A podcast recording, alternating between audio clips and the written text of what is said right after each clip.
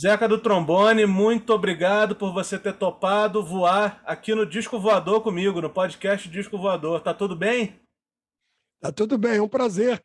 Vamos falar bastante aqui da nossa carreira, informar as pessoas sobre a vida artística do Zeca do Trombone.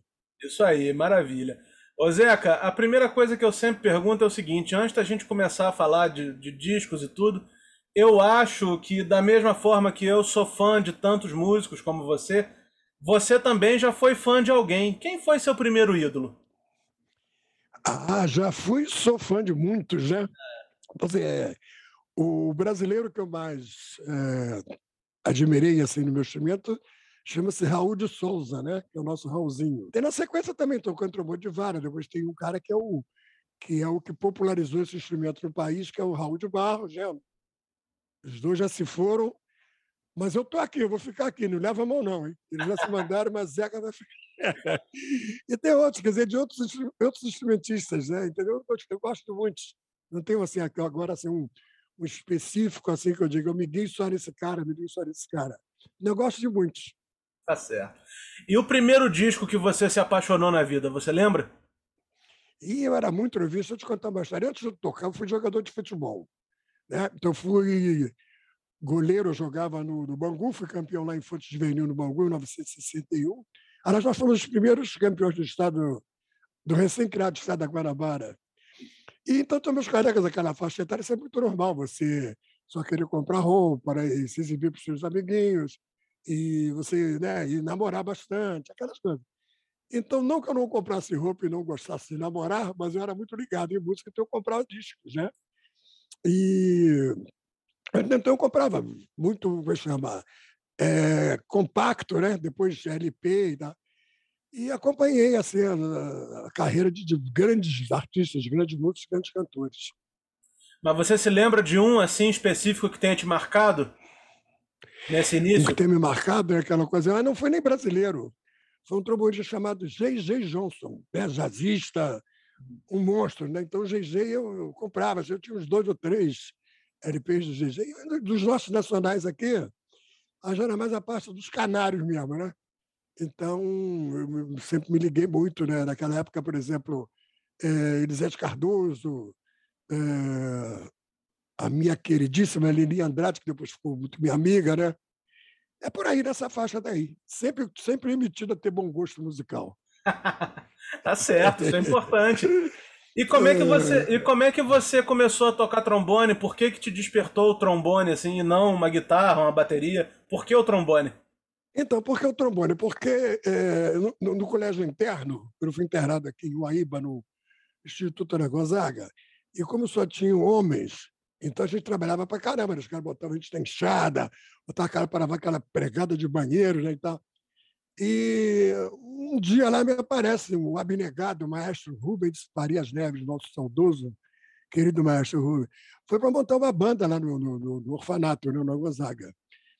Aí você vê, aí eu, inclusive, porque quando ele chegou e começou, tinha uma, uma, uma ajudante dele, e começou a separar as pessoas, e botar os nomes, e direitinho e tal.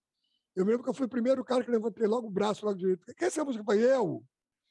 Mas, na realidade, o que eu queria mesmo era fugir da de enxada, de, de, entendeu? Capinar aquele bagulho todo, lavar banheiro.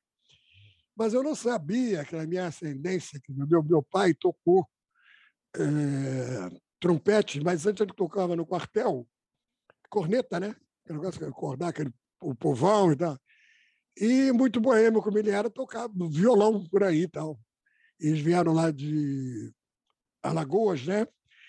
É, meu pai e minha mãe, e tiveram minha primeiro filho, que foi a minha, minha irmã, né? minha saudosa maninha.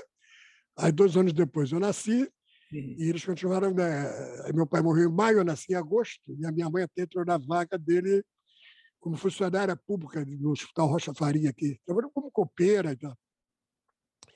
E aí estava difícil para ela segurar essa parada, a gente foi crescendo, então ela nos internou. Minha irmã num colégio e eu nesse outro, nesse orfanato. E aí, quando o macho chegou lá e foi escolher, aí eu, você vê como é são as coisas, né? Aí eu fui lá, um, tinha um piano, eu me lembro que eu fui ao piano e pá, pá, para, pá, pá, parar, né? Aquele... Aí ele falou, separa que isso aí é música, separa ele. Né? Então, ele foi acabou, né? Na sequência, voltou a, a banda chamava-se a Banda Estudantina né? É, do Instituto Ana Gonzaga, e essa banda, depois com a fusão, quando a gente saiu do Colégio Interno e veio para Campo Grande mesmo, aí ficou a banda estudantina de Campo Grande. Essa banda chegou a ser considerada, naquela ocasião, né, a segunda banda infantil do mundo. A gente perdeu por uma banda que, imagina, banda americana e, e que tocava, o nome da banda era inclusive um dobrado que a gente aprendeu lá a tocar, chamada Washington Post. Então a uhum. banda Washington Post americana ficou, né, com o primeiro lugar e a gente com o segundo e tal. Mas aí eu segui tocando, virei, virei. Um dia, a banda foi se apresentar no clube aqui em Campo Grande, no, no, no 10 de maio, e minha mãe estava de plantão lá no Rocha Faria, mas ela foi lá nos assistir. Aí quando ela me viu tocando e tal, e viu aquela bochecha, aquele negócio todo, tipo meio Dizzy Gillespie, assim, ela ficou preocupada, eu tinha o quê? Nove para dez anos. Ela falou, vou tirar meu filho disso, não quero não isso aí vai acabar matando meu filho. Eu tive que, depois da sequência, convencê-la que não era nada disso, não. A gente vai aprendendo. Aí depois forma-se uma embocadura. E depois eu não vou tocar daquele jeito, eu vou aprender, eu vou tocar com, usando diafragma. E uma porção de coisa. Aí ela falou: você não vai tocar mais esse negócio daí, não, então muda para outro. Aí eu fiz a cabeça de maestro Rodo, falei, maestro, eu tenho que mudar, que minha mãe vai vir aqui no colégio, ela vai alagoana, invocada, vai acabar fazendo escândalo aqui, eu vou eu vou ser até expulso do colégio. Aí ele falou, então vou mudar você de instrumento. Aí eu comecei a estudar, você vê a diferença, o bocal do trompete, aquele pequenininho, as pessoas estão, imagina o quê? Sabe o quê? Tuba, que é chamado, tuba é sousafone, para quem não sabe, é um instrumento que foi inventado por um português depois. E, e, e deram esse nome aqui de tuba, né? Uhum. Na realidade, o nome técnico é isso, sousafone. Aí aquele pesadão assim, né? né? as costas e tal. E então tinha estudo em si bemol e estudo em fá. A tuba em fá. Eu comecei a estudar essa, a tuba em fá. E depois toquei também a em si bemol. E aí levei um tempo nessa. Aí ele, quando ele viu que eu me dedicava, que eu queria realmente ser músico, ele um dos dias me chamou. Assim, a parte falou: vem cá, você não quer mudar de instrumento, assim, que você possa ser um solista? Eu falei, pô, é claro, acho, é tudo que eu quero, né? Aí ele, então vamos fazer umas experiências. Aí eu primeiro toquei bombardino, né? depois é, o barito, né? que era a mesma família, é, o saxofone, que é o instrumento mais de contraponto, e até chegar ao trombone de válvula, né? o trombone a pistão. Aí ele falou, agora sim, agora você vai para a. Porque esses outros serviriam para fazer isso, né? tocar banda amassada, não sei o quê. Aí eu falei, olha, então não é a minha praia mesmo não, porque eu não quero ser militar, não. Eu quero né, ter uma vida civil e tal, eu quero ser músico. Expliquei a ele, tá? Aí mudei. Aí comecei a estudar o trombone e a pistão, né? E aí estou a vida inteira estudando até hoje. e qual foi a sua primeira gravação profissional que você fez? A primeira gravação profissional foi quando eu. Bom, aí depois dessa sequência, fiz aquela escola maravilhosa que é a escola do baile né, que é o instrumentista e para o cantor, né, o cara crooner, tá, o, o baile é que te dá a manha, né, te dá a malandragem, te dá o um conhecimento. E aí eu fui para um conjunto de baile. Na época foi chamado, era Valdir Leandro, e seu conjunto era daqui da área, e ele era é, guitarrista, a irmã dele tocava contrabaixo, né, e tinha um grupo, que inclusive quem fez parte dessa, desse grupo também foi a nossa excelente Áurea Martins, nessa cantora maravilhosa, que é oriunda daqui, da minha área, de Campo Grande. E aí, toquei um tempo com ele. Depois toquei num conjunto de bares chamado Cry Babies, né? Aí, do, do, que é paulista, né? Sei lá, de próximo de São José dos Campos, aquela área dali, até estou no lugar. E aí, posteriormente, é, aí sim, veio o, o, o, conjunto. Ah, bom, toquei num outro também chamado os tremendores, cara daqui da nossa área, que é de Santa Cruz. É, esse conjunto antes teve a participação do nosso também querido Adilson Ramos, né? que também ficou famoso e tal. Adilson, depois, agora se mudou muda, há muito tempo lá em Recife e tal. E aí, o conjunto Jets, né? eles iam fazer uma viagem assim, internacional, mas era um conjunto mais assim ligado naquela área da, da, da juventude, né? Tocar o rock, tocava iê, iê, iê, e aí eu fui para o grupo. Aí eu que levei essa, essa parada de tocar samba, tocar outras coisas e tal. Aí o conjunto ficou muito bom. E aí um camarada, um inglês, eh, formou um grupo chamado Todo Es Brasil, para ir para o Chile e para a Argentina. E então a gente teve que gravar primeiro, né? isso foi em 68, mais ou menos, por aí, 68. E fizemos um disco também de um cantor chamado Noriel Vilela, que naquela época o cara arrebentou no país inteiro. Não sei se vocês ainda lembram dele, tinha um vozeirão, aquele negócio com aquele cabelo esticado, né? Chove é. fio do jeito que sou assim, né? né? E aí nós gravamos e, fizemos a tal viagem, fomos para o Chile.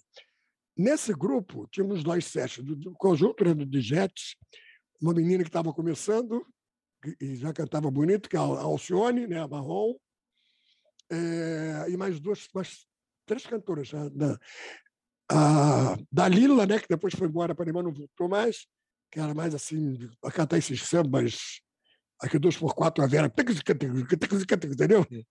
É, e a para cantar bossa nova, que era Carmen Beia, que era da Rádio Tupi na época. E o trio de passistas, né? o trio Pelé, do Salgueiro. Então, e o Gasolina, cantor era o mestre de cerimônias, o gaúcho Gasolina. Aí nós fomos né, para o Chile, ficamos, a princípio, assim, acho que foram dois ou três meses.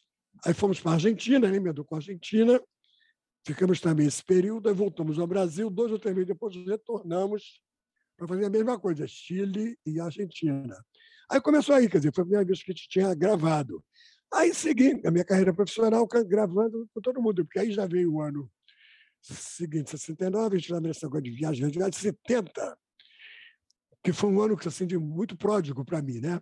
porque em 70 eu fui em janeiro, indicado por alguns músicos, eu fui em janeiro para o México, né? em janeiro com o Luiz Essa, a Sagrada Família. Isso que eu ia te perguntar. Está aqui na pauta para falar sobre isso. Tá aí, Luiz né? Essa, tá aí, Nelson então. Ângelo, Joyce, né? Isso, então, é essa banda. Então, Luizinho Essa, ele botou essa banda 1970. É, a Joyce, né, cantora, essa turma que você já tem aí. E, e foi, foi uma loucura, porque era um bandão e o manager do, do, do, do Ray Charles, o Joe Adams, ficou encantado com a banda e queria nos levar para os Estados Unidos, porque naquela época era o Sérgio Mendes, que era o cara, né? E de 60 e pouco, o Sérgio só dava o Sérgio Mendes. E eles queriam nos levar para tipo, fazer aquela concorrência, né? aquela coisa, da outra gravadora. E, aí estava mais ou menos, mais ou menos acertado. Né? Aí deu já um desentendimento. Mulher é fogo, né? Está tá só uma loucura, né? Uma cantora já discutiu com a outra, aquela briga ali, exatamente o cara estava lá vendo o show. O cara falou, pô, assim não vai dar.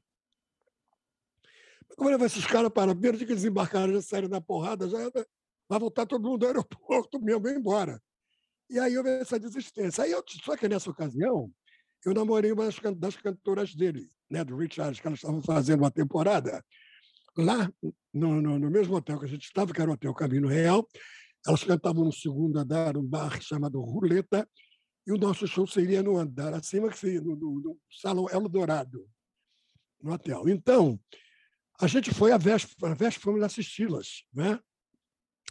as quatro cantoras dele, as Raylettes. E depois aí começou a rolar aquele clima e tal, na sequência.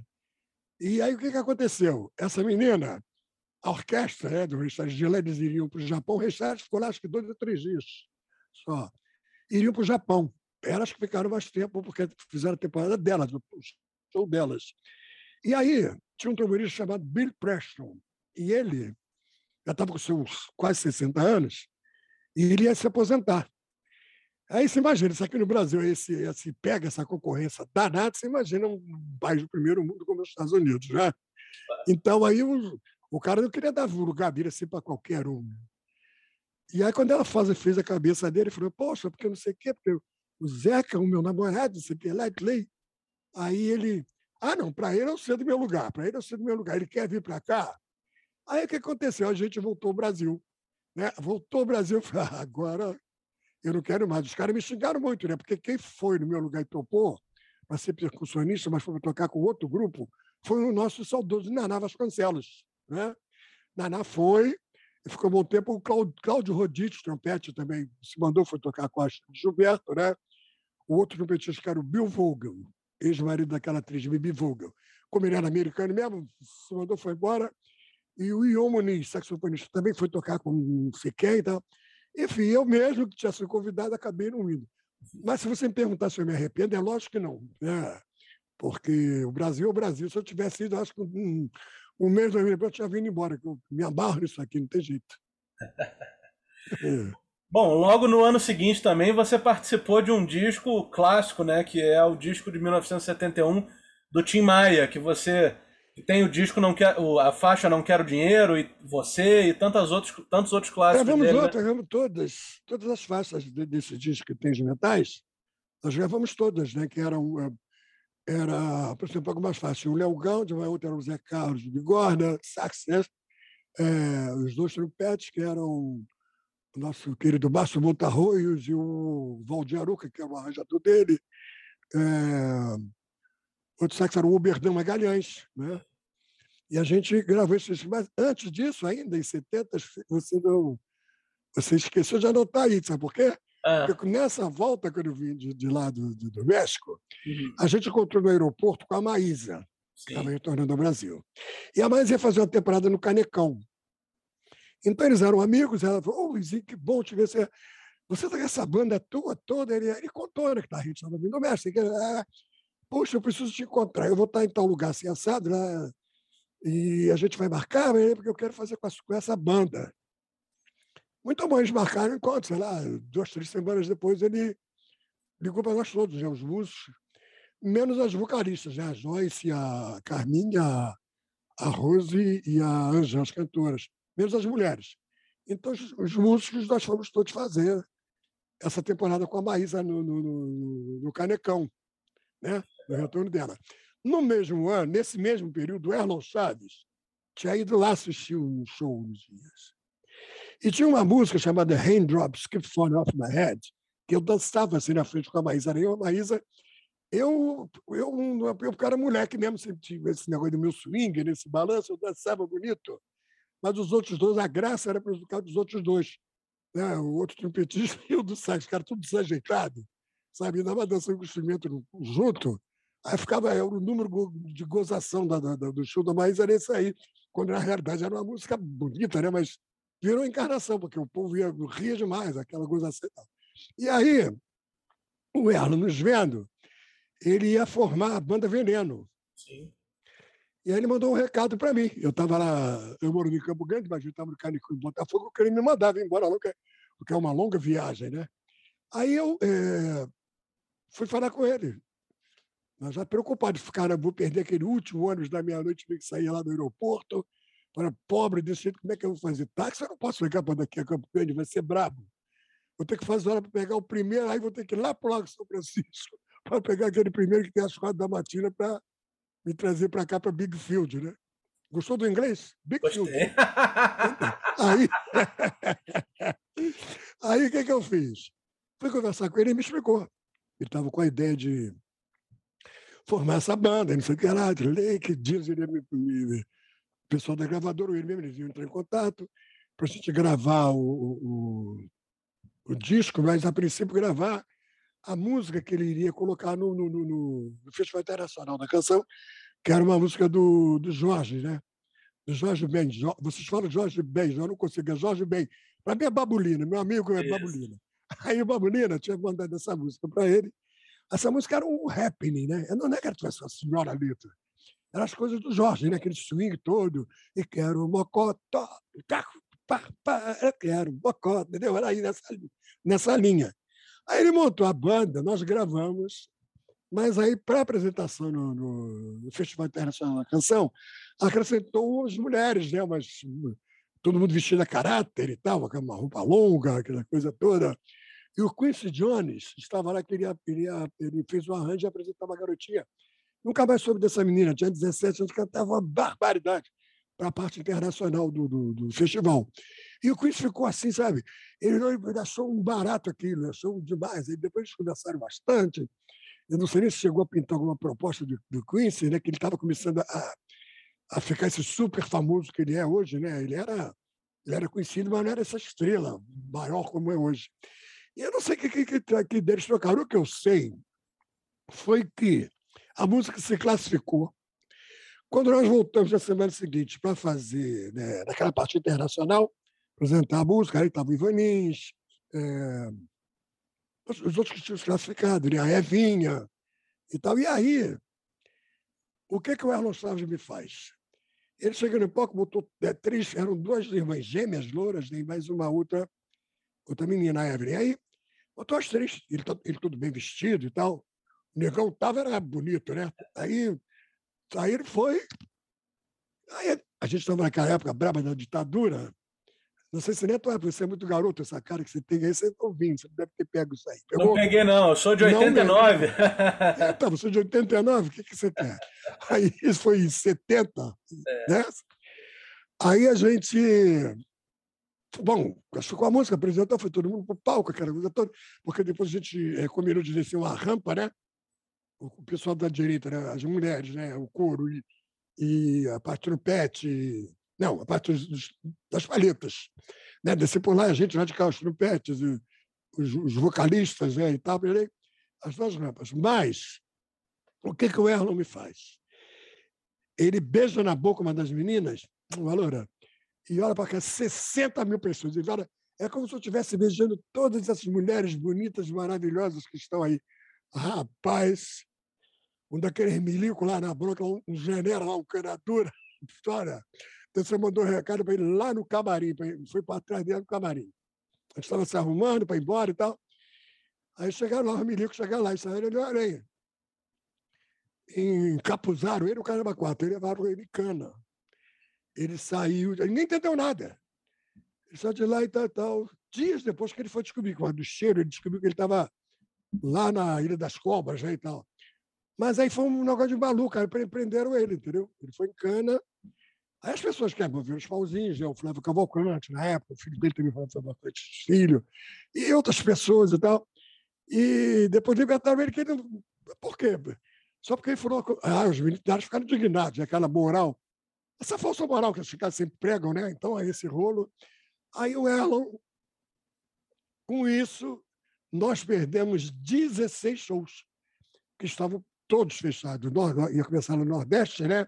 viria até terminar em Porto Alegre. E, tal, e o show ia ser Erlon Chaves e Banda Veneno. Banda Veneno, elas a Banda Veneno.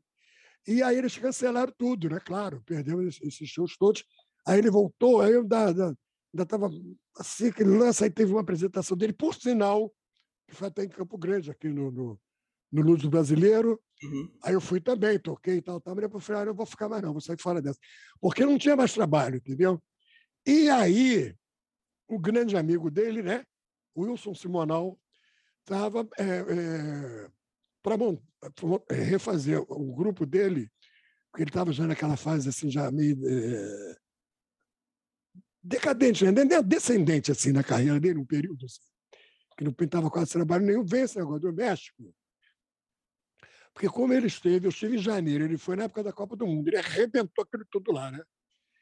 Então, é, ele ia voltar em acho que foi a Copa do Mundo, depois acho que ele voltou, foi outubro, no final do ano, não lembro se a data precisa.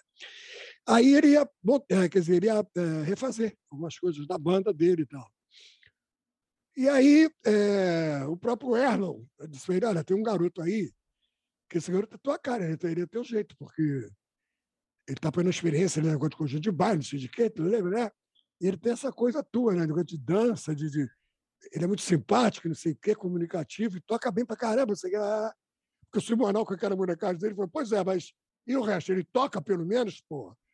Aí o Elo falou: Você vai ver. Aí recebi um recado, né? Depois segui dias, que era para ir é, aos estúdios da Poligram, né, na Barra. Tinha um ensaio, sei que lá, para viajar de novo com o Wilson Simonal. Bom, eu, do jeito que eu era fã dele, desses cantores que eu te falei que eu, que eu gostava de alguns deles, esse era um. Com aquele swing dele todo, pô, imagina. Aí eu fui. Aí quando eu cheguei lá, fui vendo os caras que estavam, né? Nosso querido Wilson das Neves, de bateria, estava é, o Sérgio Barroso, baix, baixista, é, o nosso que nos deixou recente também, Chacal, percussão, é, o Sérgio Carvalho, né?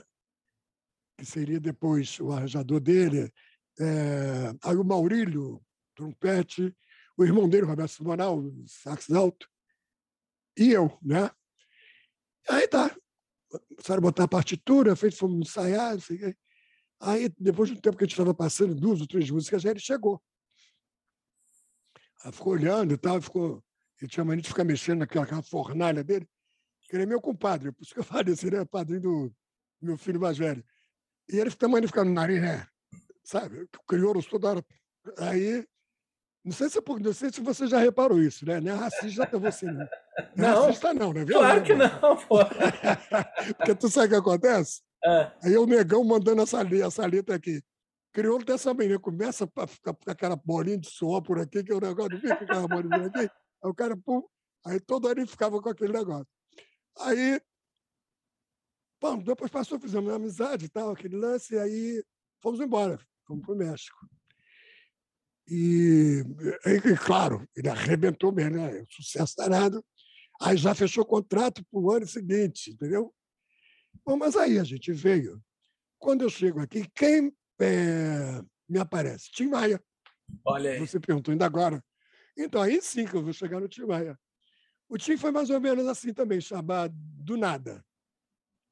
O Tim era assim, é... ele tinha chegado dos Estados Unidos, né? Esse um ano antes, né, em 70, e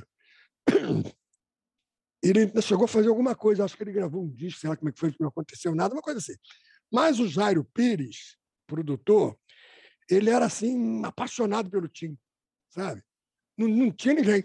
Fulano de tal, é bom pra caramba. Eu esse estupendo. Ah, tem um cara que sujeito que tá, pô, esse cara tá cantando demais ele. Maravilhoso. Mas o Tim, entendeu? Ele tinha, não, ele era o Tim. E aí ele não se conformou. Ele falou: não é possível, eu estou com essa bola aqui na gravadora, acho que eu vou. Ele deve ter falado né, para ele mesmo, né? Eu vou chamar ele de volta. Ele vai gravar e tal, assim. E sugeriu para o nosso André Midani, né? Que também era o papa aí da, da desses produtores todos aí, né? Sim. Era esse gringo, era o nosso André Midani, holandês. Aí o André abriu as cartas para ele e falou: ah, então você se responsabiliza, tudo bem, a gente vai fazer uma coisa de risco, né?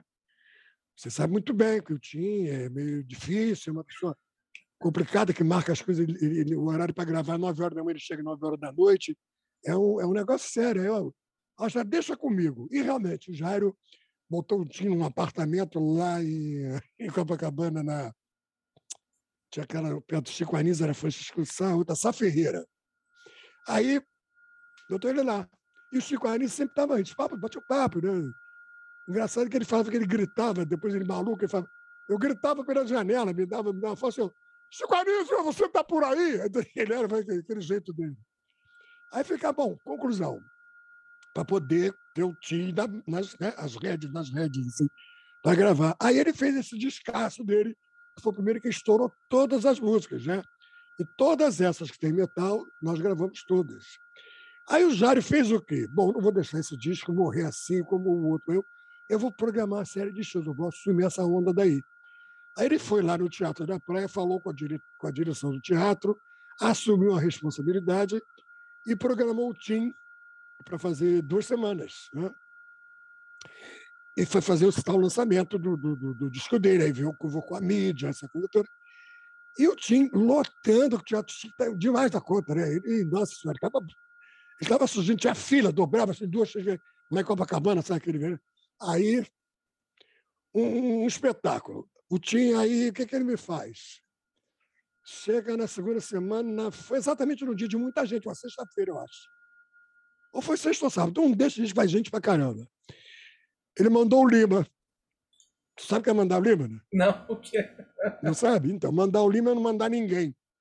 Você não vai. Capaz você dá desculpa a muitos que tem isso. Você não vai. Pô, cara, você, pô, mas o Lima não foi no meu lugar, não. Pô, mandei o Lima, pô, sabe? É papo de músico. Aí ele limou o show, ele limou o show, né? Uhum.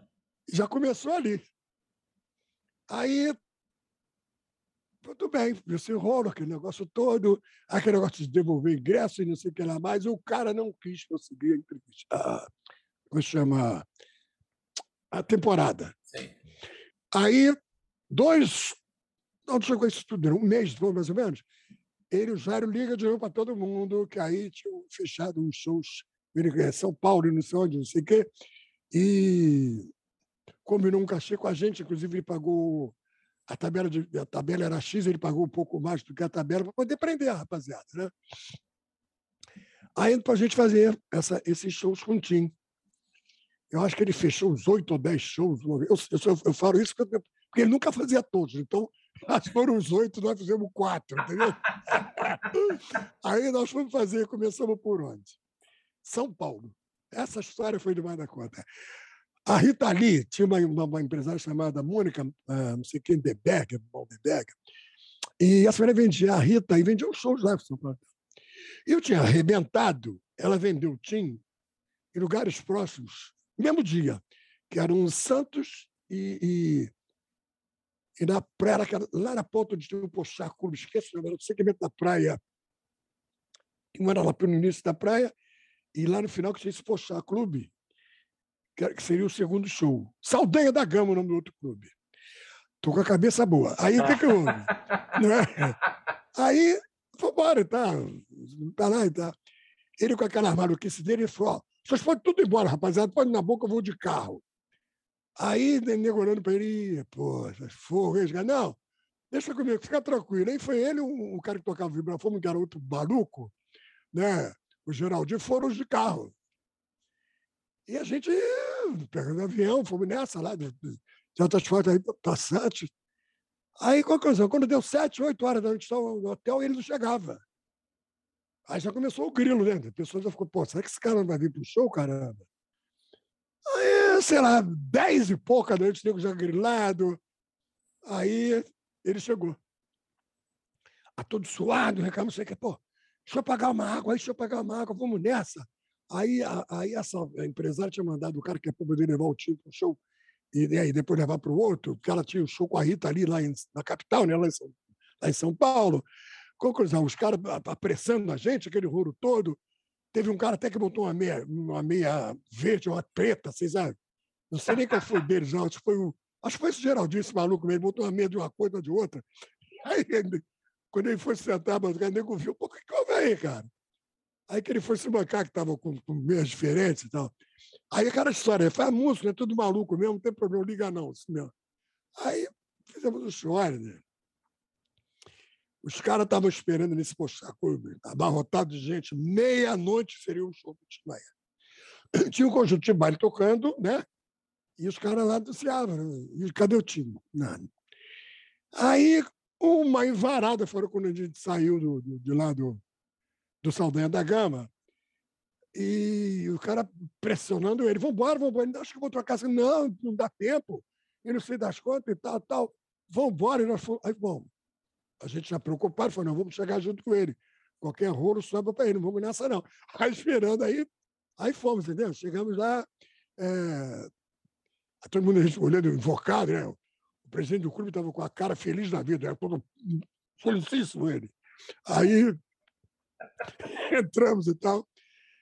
E fomos para o camarim. Aí, o, aí esse é o Tom lá, o, funcionário da, da, da Mônica entrou. Não vai dar tempo, não, Malandragem, vamos nessa aí para o palco.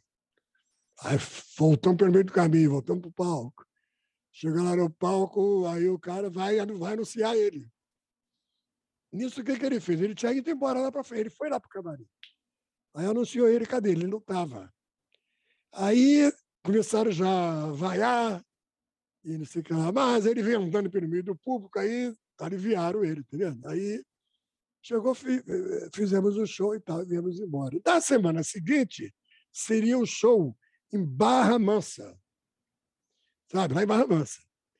Aí o Tim lá nessa época, ele tinha uma, uma mulher nessa época chamada Janete, eles eram muito apaixonados, às vezes quando saíram na porrada, aí Sabe? Era uma coisa de maluco. Aí o Tim devia ter brigado com ela e disse que não ia cantar. Agora você imagina, aqueles carros da época de Galaxy, não sei o que, tinha gás, encarando aí a Avenida Brasil, a Avenida, nem sei onde a gente já estava, indo embora. E aí, os caras falando entre eles, né, no motorista né, de empresa, e nesse carro que eu, que eu estava na frente, assim, mais alto, né, eu, mas você está na frente, escutando o cara trocando ideia com o outro. E esse, aí esse daqui, o aqui, falou, pô, não faça isso. Acho que eu vou voltar daqui, né? Aí eu regalei o olho. Aí eu olhei para trás, os outros estavam atrás, o que, que houve? O que está pegando, amigo? Ó, oh, o Tim Maia não ainda está lá. Está lá no Rio, está em Copacabana. Ele não... Acho que eles foram na porrada com a mulher dele, que não vai vir cantar, não. Aí a gente, ah, caramba! Aí, bom, e o que, que a gente faz então? Ah, cara, a gente tem que receber lá, porque não sei de quê, porque não sei. lá. Falei, então vamos nessa, vamos embora, né? Vamos embora. Nessa temporada, você sabe o que aconteceu? Ele tinha gravado um, um outro disco, o Foi antes, depois aí aconteceu por causa desse aí que ele arrebentou. Ele tinha gravado com o Wildon. Lembra do Wildon? Sim, claro. Na Rua na Chuva, na fazer Wildon. E o Fábio Stella, Fábio Stella. E eles foram convidados para fazer esses dois shows lá. É... Aliás, minto, foram três, que eles, eles, esse daí e os outros dois que eu vou te contar que a gente não foi. É... Aí eles estavam lá com a gente. Rapaz, não, se quebra-quebra foi lá, não. Foi no Guarani de Campinas. Aí, conclusão, nós fomos né, lá para o. Assim mesmo, fomos embora para o show lá no Campinas. Olha, eu não sei se você conhece esse clube, porque ele é muito lindo lá, não conhece? Guarani? Então, mas Famoso. a sede dele é espetacular, é. uma sede é lindona, sabe? Aquele tudo envidaçado, uma, uma graça. Porque era o clube rico da cidade, né? Os caras falam que a Ponte Preta é a macaca, né? E tal, tal, né? E o Guarani é elite. Tá? Elite. Aí, tudo bem, temos lá, temos lá, então o camarada me vai, o microfone manda essa. Senhoras e senhores, daqui a pouco, o rei da soul music brasileira, Tim Maia, Aí nego esperando, aí passa uma hora mais ou menos. O conjunto, o alguém lá dentro orientou o cara, não sei se foi o próprio motorista, disse que ele não tinha saído nem de Copacabana ainda, o cara apavorado, a diretoria, o cara falou: pede o conjunto para tocar mais. Aí o conjunto voltou, aí levou uma vaia do caramba, né? Porque estávamos esperando o Tim. Aí vaiaram os caras pra caramba, aí os caras tocaram e tal. Aí não sei mais quanto tempo, olha, né? Não, tenho, não, não sei precisar. Se foi uma hora, uma hora e não sei. Os caras. O Tim chegou, cabelo todo desarrumado, aquele negócio todo e tal. Ele gritava: vamos embora, meu irmão, vamos embora, meu irmão. E tal, era para a gente uh, ir para o palco. Quem tinha vendido esse show, na realidade, vendeu para. Quer dizer, repassou para essa menina, Pâmela, foi um cara que trabalhava com ele, que é, é autor também, ele é compositor. É, uma das músicas que o Tim estourou é dele, é, é o Edson Trindade. Ouviu falar Sim, dele? É, então, claro. mas é o Edson.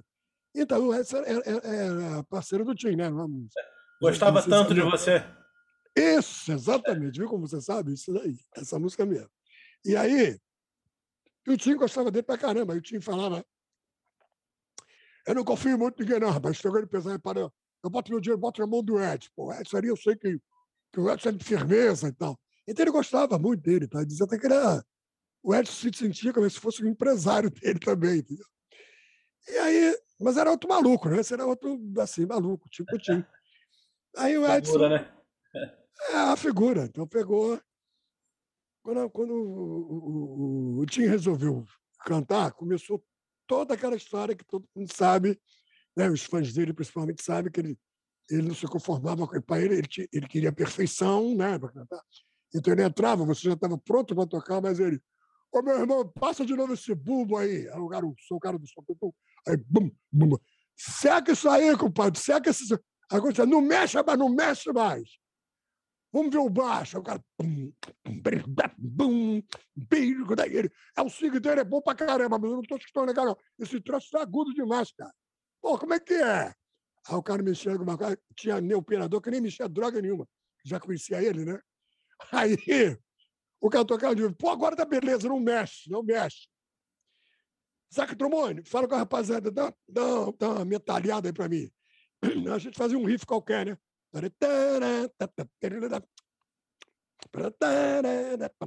Fazia um riff e tal. Aí ele, ó, tá, tá que não mexe mais. Olha, sabe o que acontece? Passar a voz que ele Aí ele começava, cadê Cristina? Aquele assim. E vamos nessa aí, Valdir Aroca, que era o, que era o trompetista, que, que era o arranjador dele. A Valdir Aroca contava, aí a gente entrava tocando uma música. Aí ele, quando chegava na quarta chave que ele deixava, ele não queria cantar mais. E para ver, pô, tá muito ruim. Pô, esse maluco, olha desse capaz, não mexe, não mexe. Não... Pô, olha aí. Esse cara me derrubou, rapaz. Não tá... Que lugar é isso aqui mesmo, hein? Os caras, além para ele. Povo do além, fui. E saiu fora do. Olha, rapaz. O que nego jogou de, de garrafa de, de, de é, dessas plásticas, né, de, de, cerveja mesmo, sabe? Agora, aqueles negócios, água mineral. Que... Eu tocava do lado esquerdo, eu tocava o Berdão lá direito, é, o Valdir Aruca no centro e eu no lado esquerdo. Eu ainda estava com aquele físico de jogador de futebol, dei, dei um pulo no lado esquerdo e fui para o lado esquerdo onde eu, onde eu pulei, eu fui. Saí no banheiro das mulheres, entre as mulheres. Ah, que, que ser? Aquele escândalo. E fiz assim, chamei o Wildo e o Fábio. Né? Vem para cá que o, o, o pau tá rolando aí, que eles estavam por trás do palco ali, não estavam vendo. E entrei no banheiro eles com medo, né? O Wildo, com aquele regalado, e o Fábio, por que, que tá? Pô, bateram no meu compadre. Falei, não, ainda não bateram, mas ele tá jogando tudo em cima dele lá, pô. Mas o segurança deve ter tirado ele. Pulei, pô, saí fora.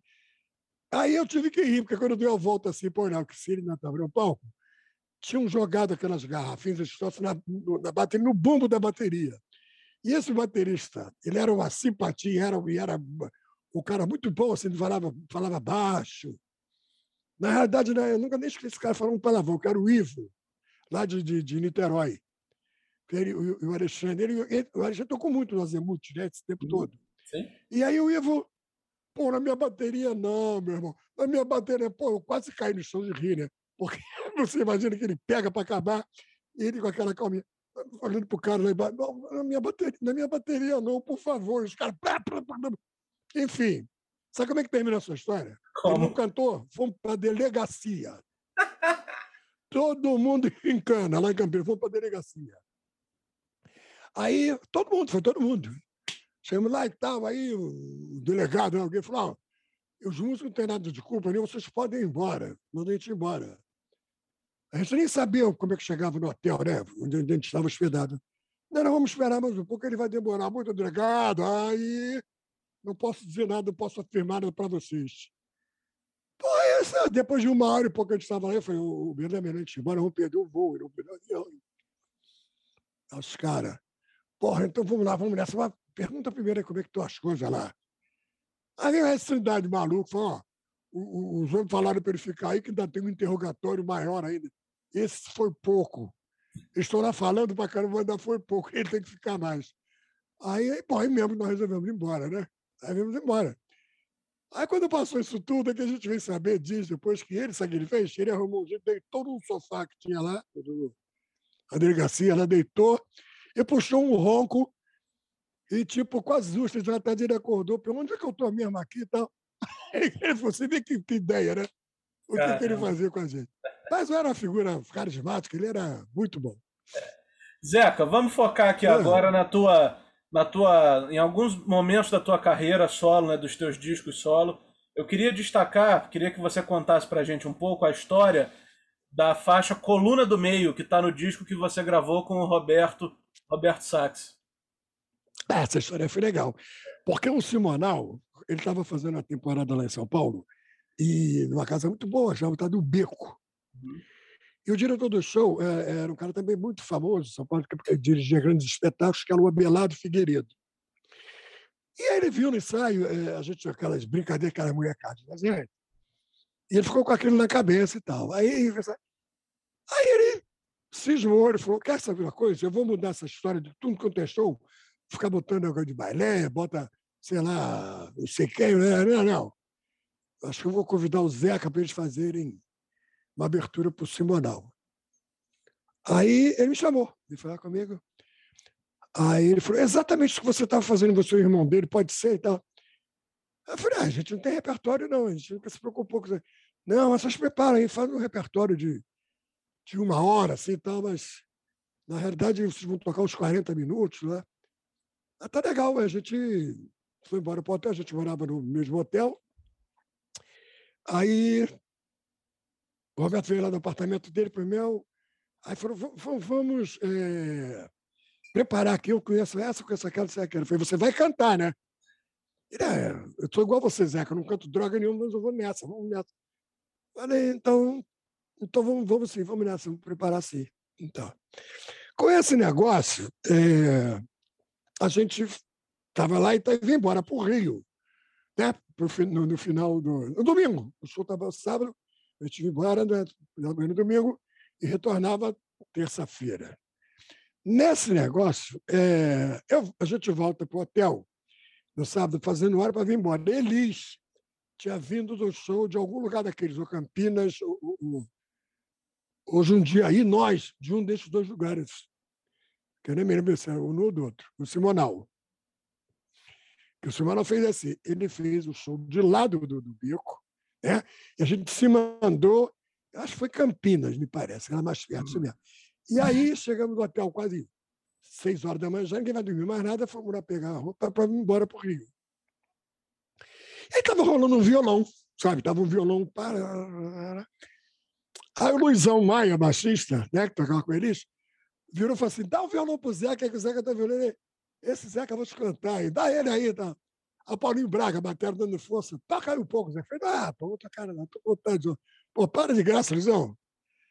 Aí o, o Hermes Contesini falou assim: ah, ele não quer, sabe por quê? Porque nós somos tudo aqui, eu sou paulista e que a gente não tem swing, ele não vai querer tocar. Né? Eu falei: me dá esse violão aqui, essa porra, palhaçada, me dá isso aqui. E aí eu me lembro que com a música do Dorival Caymmi, que era o samba canção, eu funkeei a música dele. Eu comecei o violão e não fazes favor nenhum em gostar de alguém, entendeu? Quando eu viro por lá, lá para o balcão, quem estava encostado? Elísio Miele. Eles bebendo a vodka assim e tal. E o Miele também, com aquele mania que ele tinha de tomar uísque, muita água, né? Ele enganava todo mundo que estava bebendo. Mentira, ele botava muita água gelo, ficava para o Miele. E ela veio. Eu estava cantando, estava até assim, lado, ela veio. Ela ficou olhando, eu fiquei com vergonha dela, fiquei, virei mais para lá, né, para ficar. Aí, aí ela vira, cantando uma música, vai entregar o violão para outra assim, ela me deu uma, me deu uma sabe, chamativa, assim, sabe? Agora veja, Melly, esse cara é muito bom, você vê que ele é muito bom, né? Ele é é um palco, Zeca é um palco, pô. Agora, na, na canta com essa vozinha diferente aí, tá, eu falei, baixinho aí, é brincadeira tua. Eu não sou cantor, não canto nada dela. E precisa, e precisa. Aí citou alguns cantores, que eu vou, não vou falar o nome, porque eles estão em atividade. E ela disse, fulano de tal canta canta nada. E fulano disse, não, não canta nada. Você quer saber de uma outra coisa? Eu não sou a maior cantora do Brasil? Eu falei, sem dúvida nenhuma. Ela, então, a Betânia desafina até numa colcheia e vende muito mais disso do que eu. Olha, foi uma risada geral, todo mundo rindo pra caramba. E era brincadeira, brincadeira, isso aqui. Mas você vai cantar. Eu falei, ah, então tá bom, baixei que eu tiver uma, uma brecha aí, eu vou nessa. Aí, pronto, sabe, agora você, eu tinha sido chamado naqueles dias, aqueles dias, já para fazer essa abertura emocional. Aí surge a sua opinião da maior cantora brasileira de todos os tempos, o que você quer que eu faça? Cheguei lá entusiasmadíssimo na terça-feira. Aí fiquei em casa, aprendi assim umas duas, três músicas assim para cantar. As instrumentais não precisavam, que a gente já saía de menos. Então, acho que iria cantar e tocar. Aí quem me aparece quando eu estou lá na terça-feira? Primeiro, o Andó, que ele é irmão do o Veloso, J. Veloso, é irmão do Benito de Paula. E o Andó, parceiro dele, o Andó aparece lá. De Araque, você vê como as coisas acontecem, né?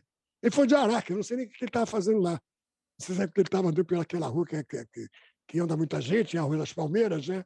Esse hotel que a gente morava era o hotel, hotel das Palmeiras, esse hotel era um hotel que concentrava o Palmeiras é, o Lorde Palace Hotel.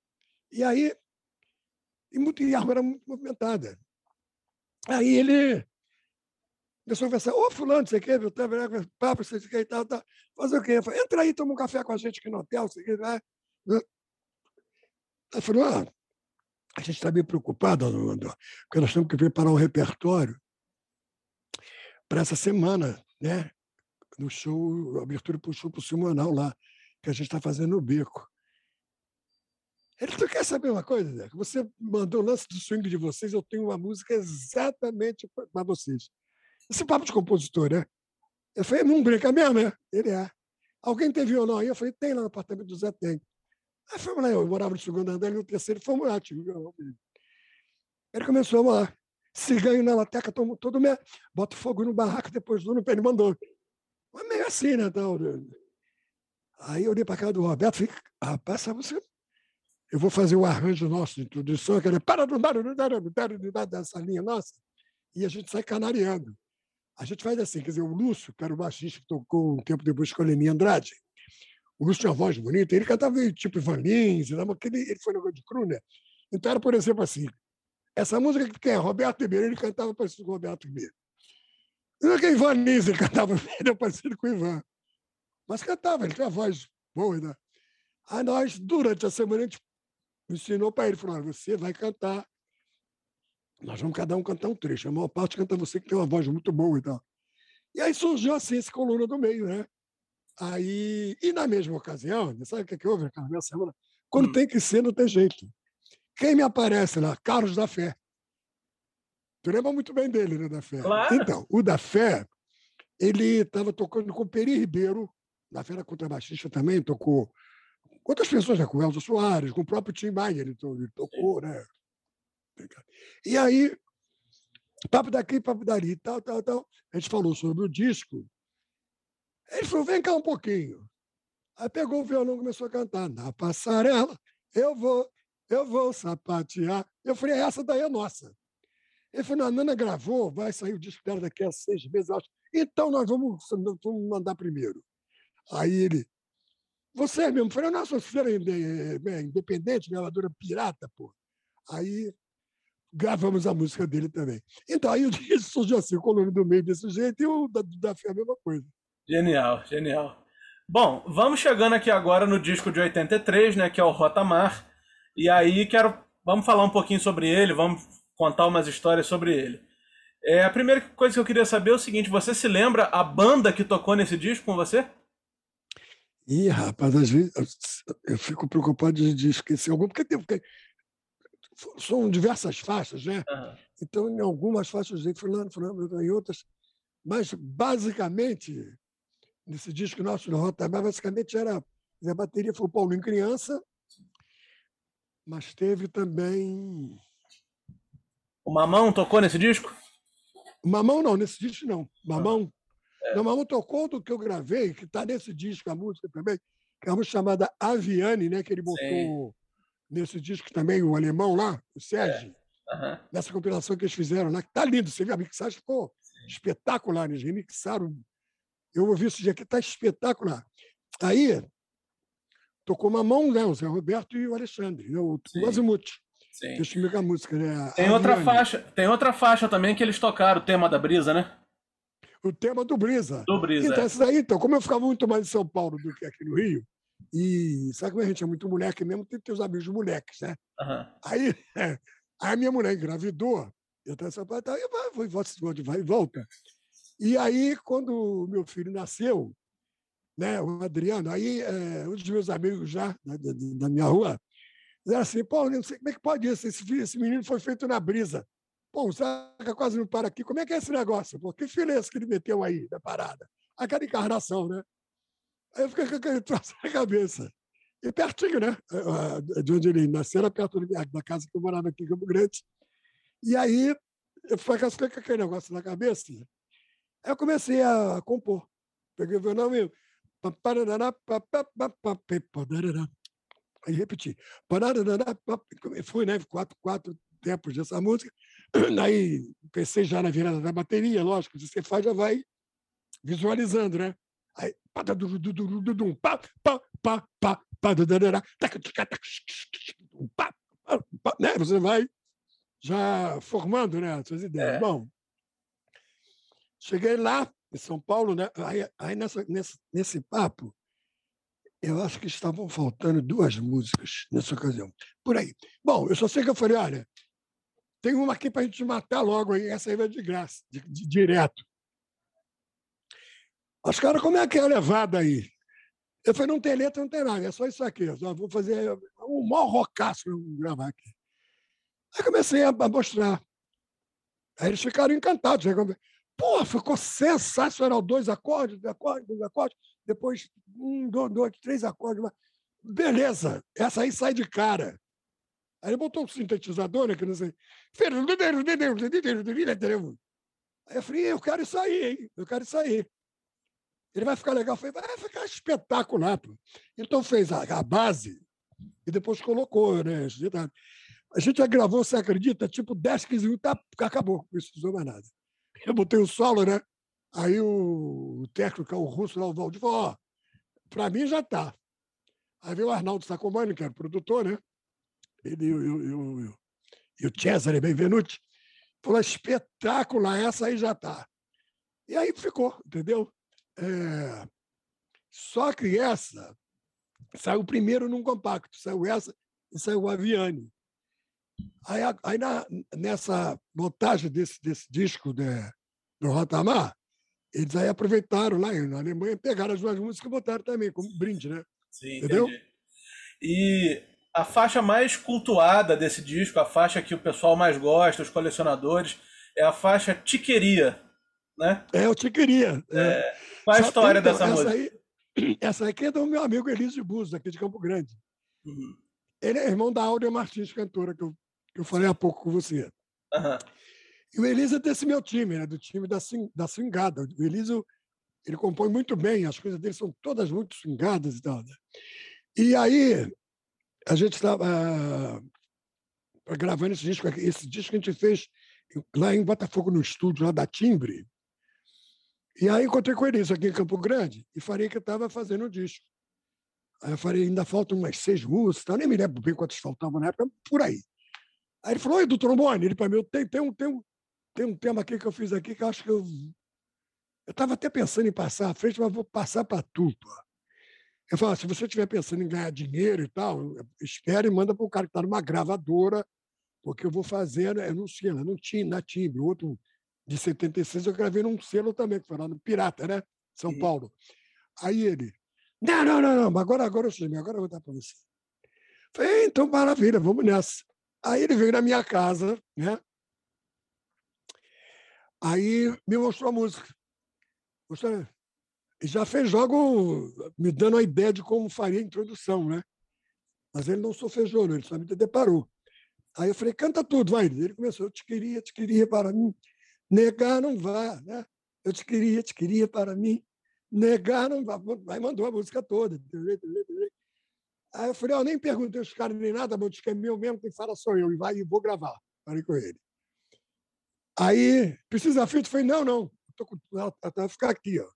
Eu falei, pô, eu vou inventar umas coisas dele. E assim eu fiz. Fomos embora, no estúdio. Aí eu escrevi uma cifra inicial assim, para o tecladista. Né?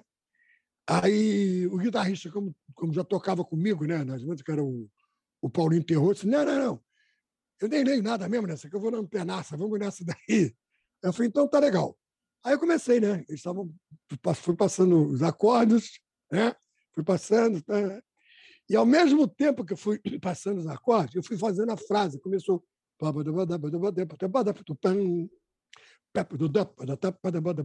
Pá, sabe? Aí já era já. Aí eu formatei. Mas aí pensei em inventar uma coisa inicial para eu poder fazer essas frases todas. Aí ele até me ajudou a Eu falei, bem, vamos fazer um. Não sei, não sei o que eu falei para poder entrar esse, esse lance.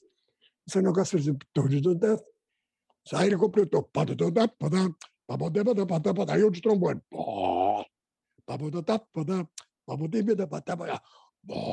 Entendeu? Até entrar. Para. Não foi? Então, aí foi assim. Aí você está me dizendo é verdade, quer dizer que as pessoas pedem mais essa música, né? É verdade. É? Esse, eu acho que esse disco, eu entendo que esse disco foi relançado justamente porque o pessoal pessoal da Europa, os DJs, assim, os americanos, gostam de usar essa faixa nas pistas, né? É uma, é uma, é uma faixa muito bacana mesmo. Eu acho que isso puxou a ideia de relançar o disco. Então, inclusive, sabe o que acontece? É, você é. perguntou sobre a coluna do Meca do outro disco. Sim. Na ocasião, é, quando ele já. Ele, ele viu, porque isso aí surgiu, foi, foi, você não sabe a história, foi o Ed Mota que foi responsável, né? Ah, é? Ah. Que o Ed Mota, é, aos três anos atrás, menos, ele, é, os caras lá na Alemanha pediram para ele fazer uma, é, uma playlist, mas que eles iam gravar, das músicas brasileiras preferidas dele. Tal, 20 assim, músicas preferidas do Ed Mota. Aí ele botou algumas pessoas lá, Sandra de Sá, não sei quem, né, Zeca do trombone. Tá? Os caras ficaram no grito, Zeca do trombone, os caras ficaram. Foi sério, pô, instrumental, pô, ele vai ficar duro do duro, aquele lance dele. Os caras pensaram, lógico. Uhum. Aí perguntaram, ele falou, não, é cantada, a música é boa demais, não sei o que lá, trilhei, trilhei, trilhei. Indicou que é a música que é, que é o título do disco, né, que é o Rotamar. Né? Param, param, paparam, param, param, papari, papará, né? Estou indo para o sul, seguindo só uma manhã, né? E aí, ele, aí os caras gostaram pra caramba. Pô, que legal, né? No meio dessas, dessas figuras, né? É, aí botou essa aí. Aí o Ed Mota ligou para mim e me falou disso, né? que ia colocar isso aqui e tal. É, me pediu a conta do banco, que os caras iam mandar o advance, que seria é, para todo mundo um valor, e depois você participaria sobre a vendagem e tal. E assim foi feito, os caras fizeram tal, tal, tal. E aí, claro, o, disco saiu, né? Saiu é, tipo LP, né? Sim, sim. Então, e aí, esse rapaz, ele viu isso aí. Ele falou que não tinha jeito, que eu tinha que gravar para ele, porque ele, ele, deu de cara comigo lá na Europa, no mesmo dia, duas vezes. Eu falei, é mesmo, então estou virando ônibus, que alguma coisa, ônibus. Como é que é? Eu falei para ele. Ele falou, não, Zeca, porque teve esse negócio do Ed Mota, que eu estava vendo, na, eu vi numa, numa, numa, Era uma cafeteria, não sei o que, que vende disco, não é loja de disco específica. E, lá na Europa, ele viu, sabe onde isso? Em Portugal. Aí ele ficou interessado. Por quê? Porque quando ele estava pela rua andando, e numa das que vendem discos, um camarada lá que me chutou, inclusive me, me jogou para o alto esse cara. Todas as vezes que eu tenho oportunidade na internet, eu meto o pau nele, porque ele, ele ligou para mim. Eu, o que eu não, mais não me conformo é isso, que eu fui ludibriado por um português, pois. O cara me ligando, me perturbando. Você vê onde eu fui parar, na mão do Portuga. Aí ele, ele, ele ficou negociando comigo, que ele queria relançar lá em Portugal e possivelmente em alguns países lá da Europa, como Holanda, é lugar onde ele transitava bem com a gravadora, é a Bélgica e tal. Eu falei assim, mas qual é a tua parada, a tua proposta?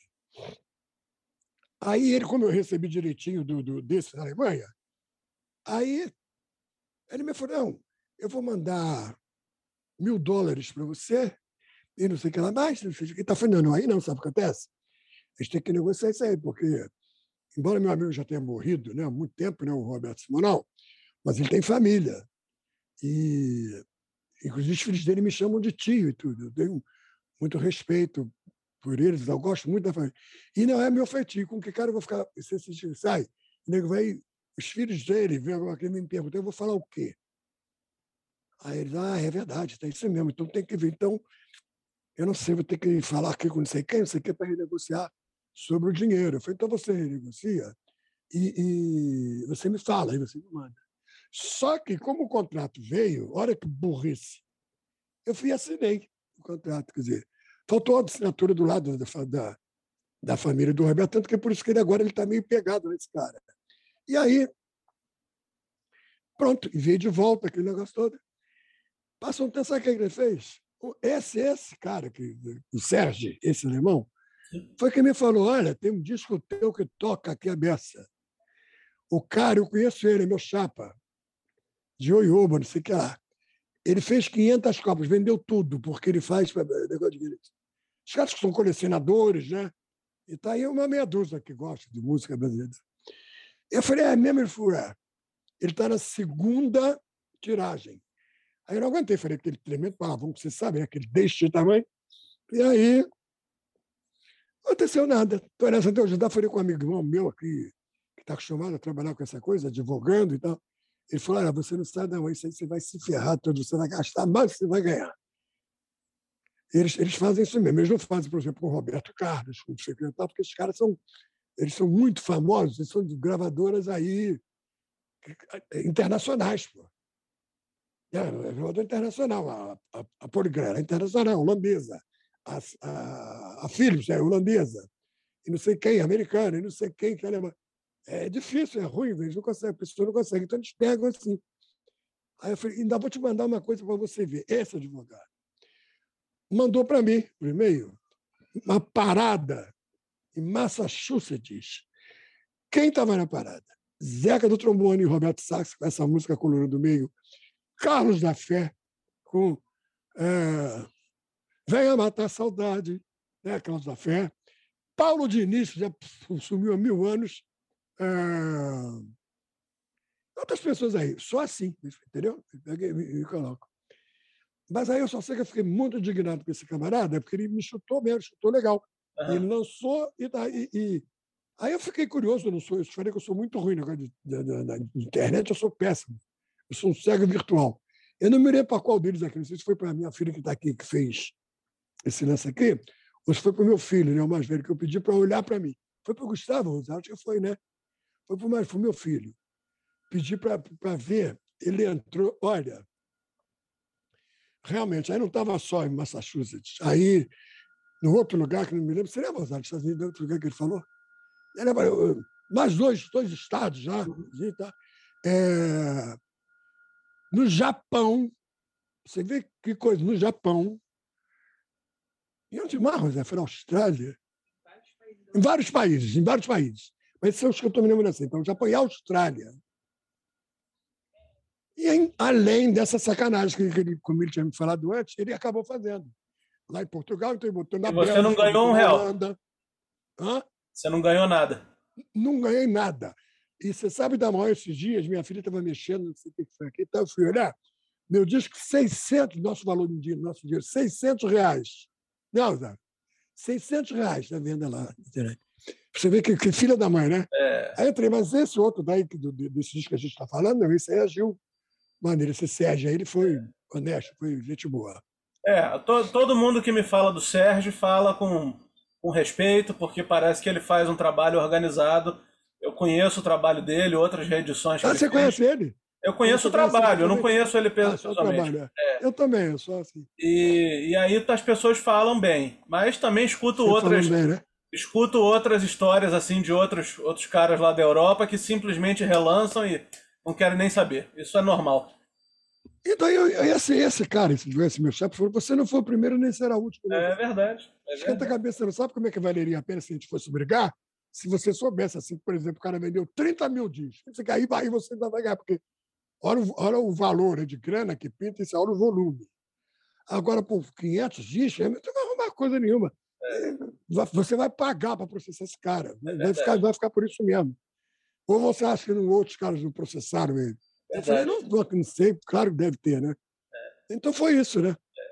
Agora, Zeca, para a gente encerrar aqui, eu encerro sempre com a mesma com a mesma pergunta. O disco Rota Mar está prestes a completar 40 anos, né? Ano que Isso, vem completa 40 anos. 40 anos, é. E aí eu queria que você fizesse uma pequena reflexão, por favor, levando em consideração que esse disco foi relançado, o, o fato de que as pessoas gostam muito dessa música Te Queria, né? Nas pistas, nos bailes lá na Europa, enfim. Por que, que você acha que esse disco chegou, 40 anos depois, chegou assim tão forte? Você sabe por quê? Porque ele é muito atual, né? Você vê porque eu agora completei, fiz 77 anos. Tá um menino. Estou menino. então, aí eu fiz uma, uma, uma, uma, Nós temos aqui uma televisão em Campo Grande, que é o Web, né? É, TV Campo Grande Web. Aí ontem nós fizemos uma entrevista, eu, essa minha filha Rosário, que também é historiadora, e a gente é, comemorando esse um ano né, da criação dessa, dessa, dessa televisão. Bom, uhum. E aí os mais novos estavam lá, né? Os caras ficavam me olhando, né? Os caras me tirando, outros caras falavam, puxa, o Zeca é a nossa referência. Porque é você fica ouvindo essas coisas. Né? Então, uma das coisas que me, que me orgulha é isso daí, exatamente. Quer dizer, você vê, vão fazer 40 anos esse disco. Você vê como ele é, como ele é atual. E como as pessoas se interessam bastante, porque, porque você vê ele ritmicamente, ele é, ele é bem diversificado. Né? É, as melodias são bem transadas. Letras também, algumas letras são bem interessantes, além de outras serem divertidas. Né? Então, é por isso, ele é muito atual. Então, as pessoas gostam muito.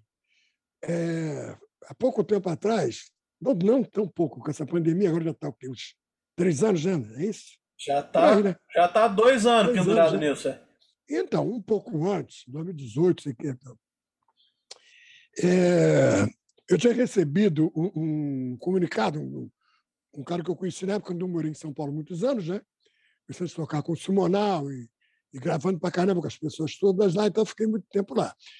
E aí tem esse ciclo de amizade ainda, né? Algumas pessoas e tal. Então, um desses meus amigos, ele é irmão de um cara que tocou conosco na banda de Simonal, é charado Simonal, do Wilson Wilson, percussão, é, lá em Sampa. E, e esse cara, ele estava me falando que ele tinha ido a, a uma boate e chega lá, estavam tocando é, uma das músicas desse disco que você fala que tem o colão do meio. Aí ele ficou curioso. Ele foi no, no, no ele subiu as escadinhas e falou: fui lá falar com o DJ. Porque o DJ, o DJ botou a música do Luiz Wagner, né? Macaquinho, meu amigo morreu agora recente também, né? O Luiz Wagner. E era um negócio interessante, porque naquela época tinha aquele negócio de júri. Aí José Fernandes era não sei quem, Marcel de Windsor, aquelas, ficavam julgando as pessoas, né? E os caras tinham mais bronca por causa do Zé Fernandes, ele tocava piano. Ele tocava, ele arranhava né, no piano. Mas ele ia para lá para criticar os outros. O cara tocava, ele metia, ele metia o pau nos outros. Não. E comigo houve uma história que a gente pegou o mesmo voo para São Paulo. Eu, Roberto Simonal, e ele estava, ele embarcou também. Tá? E nós encontramos no, no, no, no avião algumas pessoas conhecidas, amigos estavam para São Paulo também. Tudo era São Paulo mesmo, né? Então, eu ia para São Paulo. Aí, a gente fazendo, brincando no avião, encarnando outro, aquela brincadeira e tal. Você sabe aquele, aquele mau humor dele, né? que era característica dele? Ele escrevia num jornal aqui do Rio, né? era o Dia, tinha uma coluninha dele lá. Não sei se era dois, três vezes por semana. Primeira coisa que ele fez, quando chegou, que ele foi mandar a coluna, ele botou em letras garrafais: o Wilson Simonal precisa disciplinar os seus músicos. Aí contou, falou meu nome, falou do Roberto, ele deve ter perguntado, né? Dizendo que a gente eh, não deixou os passageiros em paz um minuto sequer. Ele, entendeu? Mal-humorado. Quando foi nada, eu ria para caramba das besteiras que ele estava fazendo, e ele foi sem mau humor. Então, Luiz Wagner fez uma música chamada Na Cara Desse Cara. Você já prestou atenção nessa? Você tem ali, no coluna, onde tem o coluna do meio. Sim, sim, é sim. o outro lado, abre o outro Uhum. lado. E a letra é, é doente do ouvido desse cara. Não es- escuta nada. Mas é doente do ouvido desse cara. Não escuta nada, nada, nada. Acho que na cara desse cara tem duas bocas e um ouvido. Sabe como é? Sabe como é que é? Quero ver todo mundo tocando, todo mundo cantando, mas sem essa de julgar. Quem são vocês? Vivendo e aprendendo. Quem são vocês? Vivendo e aprendendo. Luiz Wagner fez, e, e na intenção dele. Aí ele me perguntou se eu, se eu teria coragem de gravar. Eu falei, eu não tenho a dúvida. Claro que, que gravo o Luiz Wagner. E não, não sei, Zé, isso vai prejudicar, vocês estão se lançando agora como, como artistas, não sei. Vai, não, não tem medo. Eu falei, de jeito nenhum.